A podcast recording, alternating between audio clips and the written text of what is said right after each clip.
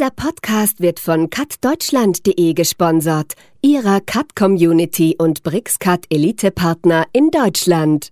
Wird sehr wahrscheinlich alles einfacher werden, wenn mal jeder den Gedanken dann verstanden hat. Oh, es wird noch ein paar Jahre dauern. Gerade TGA und GA brauchen noch ein paar Jahre, bis das richtig durch ist.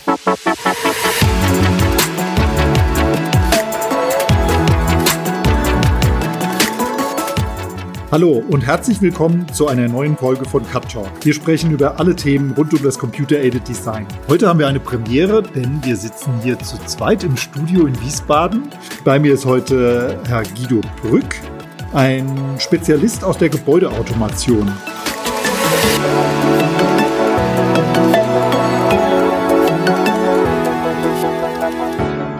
Mit Trick bietet das Unternehmen Trick, wo Herr Brück Geschäftsführer ist, eine Lösung an, mit der sich auch große Projekte normgerecht planen lassen.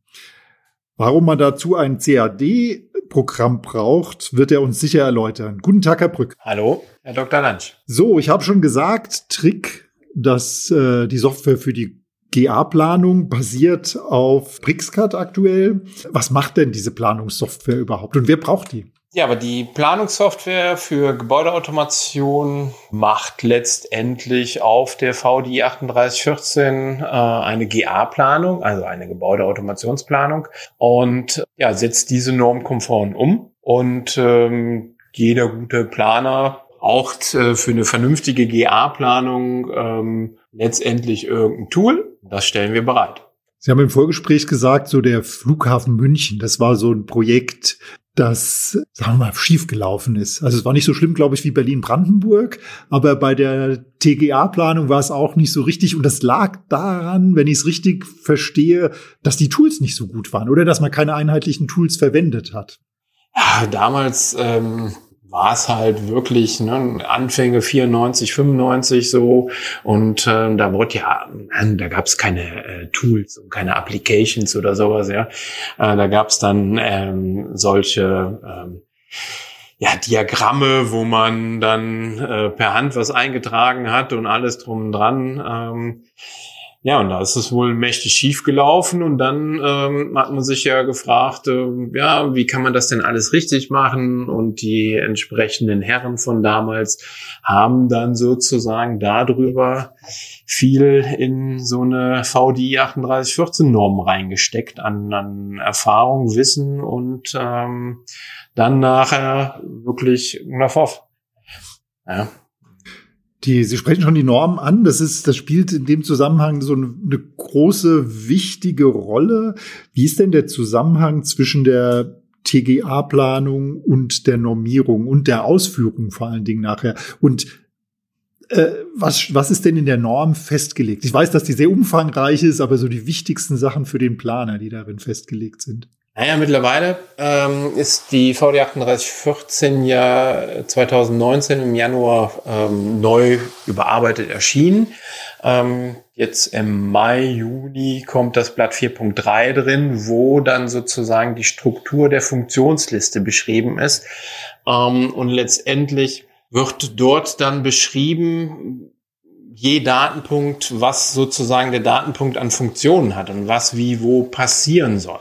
Ja, und das ist halt wirklich äh, nicht immer ganz so einfach, je Datenpunkt zu denken und dementsprechend dann auch alle Spalten korrekt auszufüllen.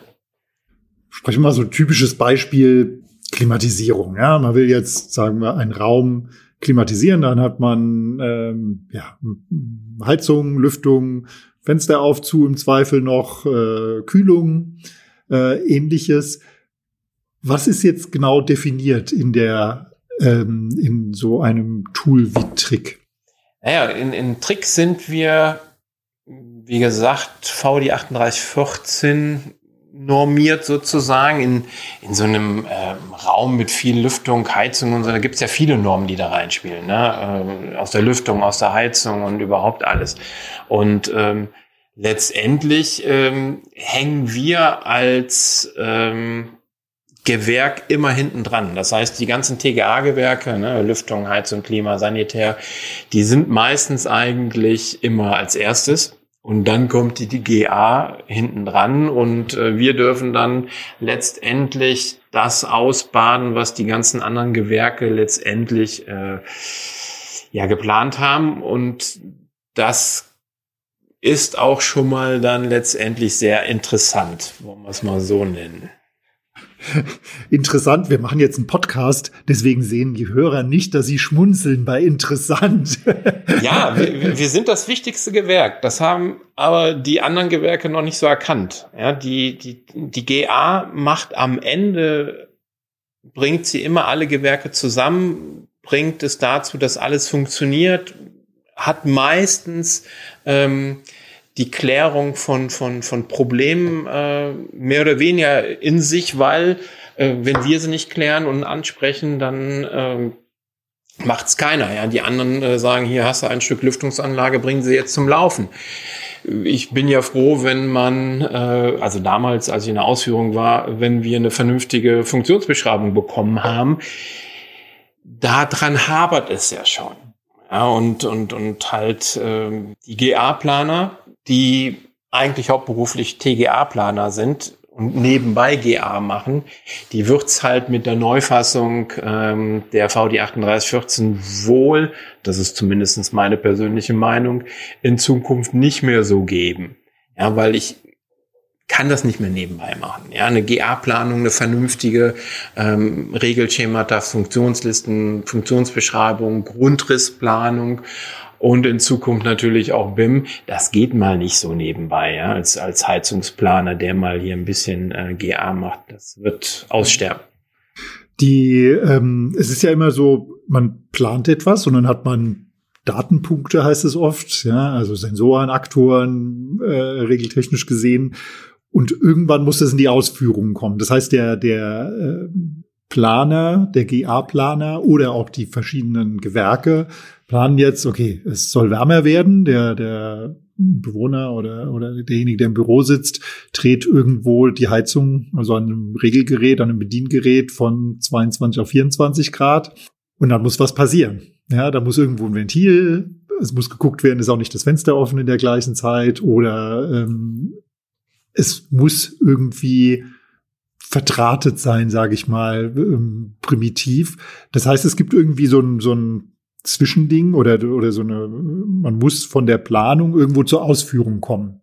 Weil wenn das der Planer plant, muss ja irgendwann ein Elektriker eine Leitung legen und ein Ventil anschließen, sagen wir mal. Wie funktioniert denn da die Kommunikation? Also mit so einem Tool wie Trick, wie kommt das in die Ausführung? Ja gut, äh, letztendlich gibt es ähm, eine Planung, die fortgeführt werden sollte oftmals ist das halt der Fall, dass es nicht so richtig fortgeführt werden kann, weil sie halt die qualitativ, äh, also qualitativ äh, nicht so gut ist. Ähm, ja, und dann hat man halt, ich sage jetzt mal auch Regelschematas und Funktionslisten, Funktionsbeschreibung, Grundrissplanung im Idealfall. Das ist ja auch äh, in Richtlinien genormt, was abzugeben ist. Und letztendlich erstellt dann die ausführende Firma auch auf dieser Grundlage natürlich dann auch eine Montageplanung, was dann auch wieder Regelschematas, Grundrissplanungen, im Idealfall Funktionsbeschreibungen sind. Jetzt ist es halt manchmal oder oftmals so, dass das ja immer ein Abenteuer darstellt, weil halt ähm, manchmal ist halt der zeitliche Aspekt auf so einer GA-Planung relativ gering bemessen gewesen. Ja, und dann hat man irgendwas und dann sagen alles, ja, die ausführende Firma, macht das schon, äh, die Lüftungsanlage ist ja eine Standard-FA-Anlage und ja, und dann macht man das Standard-F und äh, dann gibt's nachher auf der Baustelle, ja, aber äh, wir müssen das und das beachten. Und dann hängen wir dann wieder da und müssen dann, ich sag mal, Zeiten programmieren, ja, wo es dann eigentlich in der Planung überhaupt keine Zeitendarstellung gab.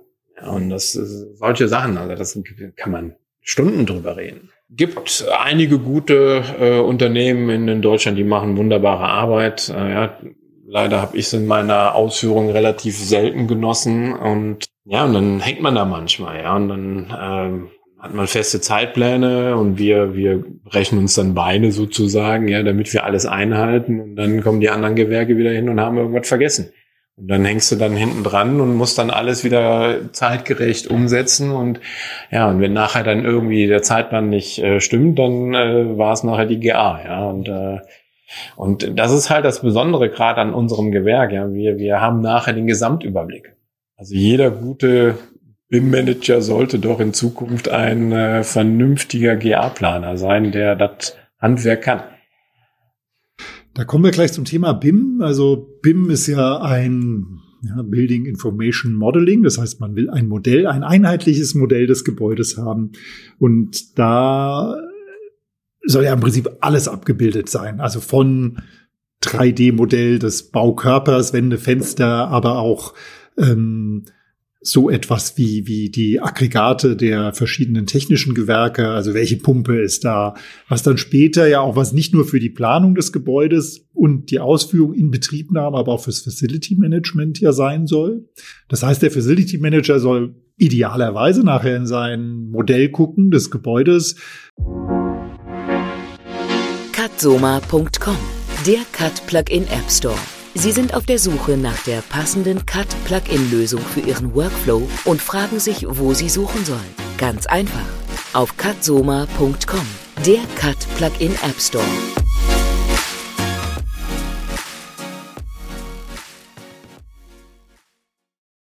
Und äh, sehen, da ist irgendwo was kaputt. Ne? Bleiben wir wieder beim Heizungsventil. Er klickt da drauf, sieht sofort, was das für ein Ventil ist und kann es bestellen. Genau, das ist der Idealfall. Und dafür müsste es ja so ein einheitliches Modell geben. Und dazu müssten ja auch so Daten aus Trick, also aus der Gebäudeautomationsplanung, in dieses Modell einfließen. Ist das vorgesehen? Für die Zukunft sicherlich. Dafür sind ja oder wird ja gerade die Richtlinie VD 3805 überarbeitet, wo der Weißdruck vom Blatt 1 äh, eigentlich zur Zeit veröffentlicht werden soll. Allerdings habe ich da noch keine Information bekommen. Also das dauert zurzeit ein bisschen mit diesen Veröffentlichungen der von Weißdrucken. Ja, und da sind halt für jeweilige, nicht nur Gewerke, sondern auch für die Sparten, also Pumpen, Ventile, äh, Ventilantriebe, ähm, dann genau definiert, äh, was dort in diesen Maschinen auslesbaren ähm, Dateien halt äh, hintersteckt. Da werden wir sicherlich auch einen Import und äh, dann in absehbarer Zeit, äh, wenn halt denn äh, BIM und die GA mal zueinander gefunden haben, ähm, dann sicherlich auch den Weg gehen. Das heißt, irgendwann wird man den Trick aufs Knöpfchen drücken und alles, die ganzen Daten, Informationen gehen in das Modell, das IFC Standardmodell. Naja, also wir, wir bekommen ja eigentlich Daten ja, von, von den anderen Gewerken. Und äh, ich sage jetzt mal, für ein Ventil bekommen wir halt äh, bestimmte Daten aus dem Heizungsbereich. Ja? Und dann äh, legen wir es aus, dann äh, tragen wir es ähm, im Idealfall, kommt ja auch immer darauf an, wie ich eine GA-Planung in Trick mache.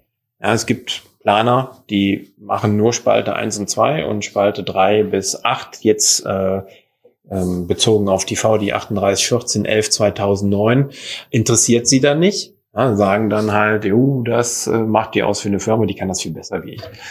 Kann man jetzt drüber äh, diskutieren, ob der Kollege dann den richtigen Beruf gefunden hat, aber ähm, ja, und manche machen halt ähm, bis runter, tragen alles an technischen Daten ein, äh, diese bekommen kann, diese, ich sage jetzt mal, ausgelegt haben, ähm, machen sich Gedanken über die Kabel und äh, wollen dann letztendlich auch äh, dann eine Ausschreibungsdatei rausbekommen. Und also man kann halt das Ganze klein machen, bei uns jetzt, ja, also mit, mit äh, also oberflächlich behandeln, nur Regelschemata und Spalte 1 und 2 der Funktionsliste. Man kann aber auch wirklich bis tief runter äh, reingehen und rein theoretisch, wenn man sich den ganzen äh, Datensatz halt äh, dann auch in Trick anlegt, äh, ganze LVs äh, in Trick äh, hinterlegen und dann halt dort die Planung zumindestens ähm, bis auf die Grundrissplanung ähm, in Trick bewerkstelligen. Kommen wir noch kurz zur Grund Grundrissplanung. Auch das hat man im Vorgespräch schon. Ich hatte ein Gespräch mit jemand, der Smart Home Lösungen macht, also wirklich sehr klein und der macht die Planung irgendwie, baut einen Schaltschrank und dann verwendet er Brixcut, um DWG Grundrisse öffnen zu können und bearbeiten zu können und dort für den Elektriker einfach so diese Standard, äh, die Leitungen und Schalter eintragen zu können. Ähm, die, also wenn man sich jetzt so ein, so ein Regelschema, ein Trick anguckt, da sind ja symbolisch Pumpen, äh, Ventile und ähnliches vorgesehen. Aber da ist ja noch nichts ausgesagt, wie jetzt sagen wir mal so ein Lüftungskanal oder ein Heizungsrohr oder sowas oder wo das Ventil montiert ist, also innerhalb des Gebäudes. Das ist ja nur ein Schema. Diese Verbindung dahin, das ist auch etwas, was in Zukunft erst passieren wird, oder? Man kann jetzt schon ähm, Einbauorte äh, definieren. Ähm, man könnte auch jetzt schon, ähm, auch wenn es jetzt nur eine optische Sache ist, eine, Höhe, eine Höhenangabe geben. Ja, klar, ein Regelschema das ist eine schematische Darstellung, aber die technischen Daten, die man hinterlegen kann, ja, wie wie berechnete KVS-Wert von einem äh, Ventil, das kann man alles jetzt schon hinterlegen. Allerdings äh, ist es ja hier das ist ja auch der, der große Vorteil, dass das dann im BIM letztendlich äh, früher oder später weltweit letztendlich alles äh, ein bisschen einheitlich äh, gestaltet würden. Ja, also äh, da gibt's nicht mehr drei unterschiedliche Begriffen in drei unterschiedlichen äh, Bereichen der Welt, äh, was dann äh, berechnete KVS-Wert zum Beispiel bedeutet, sondern dann wird das weltweit einen Namen bekommen und dann ja, ist das hinterlegt und dann kann das auch äh, natürlich im BIM-Modell ähm, weltweit sozusagen ausgewertet werden. Das wird auch noch ein interessantes Thema werden. Vorhersagen sind immer schwierig, vor allem wenn sie die Zukunft betreffen. Das ist ein beliebter Spruch. Trotzdem mal eine Abschätzung. Wie lange wird es dauern, bis, sagen wir mal so, äh, die, die GA-Planung ähm, und die ganzen äh, Gewerke in ein einheitliches Modell einfließen und das der Standard wird in einem mittleren bis großen Bauprojekt. Also wenn ein Bürohochhaus gebaut wird oder eine Schule oder ein Krankenhaus oder sowas. Ja, hinter, hinter so einer vernünftigen, ich sag mal, Planung steckt ja viel mehr, wie man denkt. Ja, Personal, was äh, qualifiziert sein muss, die ganze Software, die ganze Hardware. Letztendlich äh, kann es nur zum OpenBIM äh, werden, weil dann kann ich unterschiedliche Software benutzen und bin nicht auf ein Tool beschränkt. Ähm, ah, wie lange wird das da, äh, dauern? Die meisten würden lieber sagen, äh, lieber früher wie später. Ja, ich habe vor jetzt 16 Jahren habe ich schon äh, Kollisionsplanung mit, mit einer Microstation äh, 3D-Planung gehabt. Ja, und ähm, letztendlich ist finde ich das super. Und der, der BIM-Gedanke, ist alles mal reibungslos immer funktioniert, das wird's nie. Also auch selbst in einem BIM-Modell wird's nie reibungslos funktionieren. Aber da wird sehr wahrscheinlich alles einfacher werden, wenn mal jeder den Gedanken auch dann äh, verstanden hat.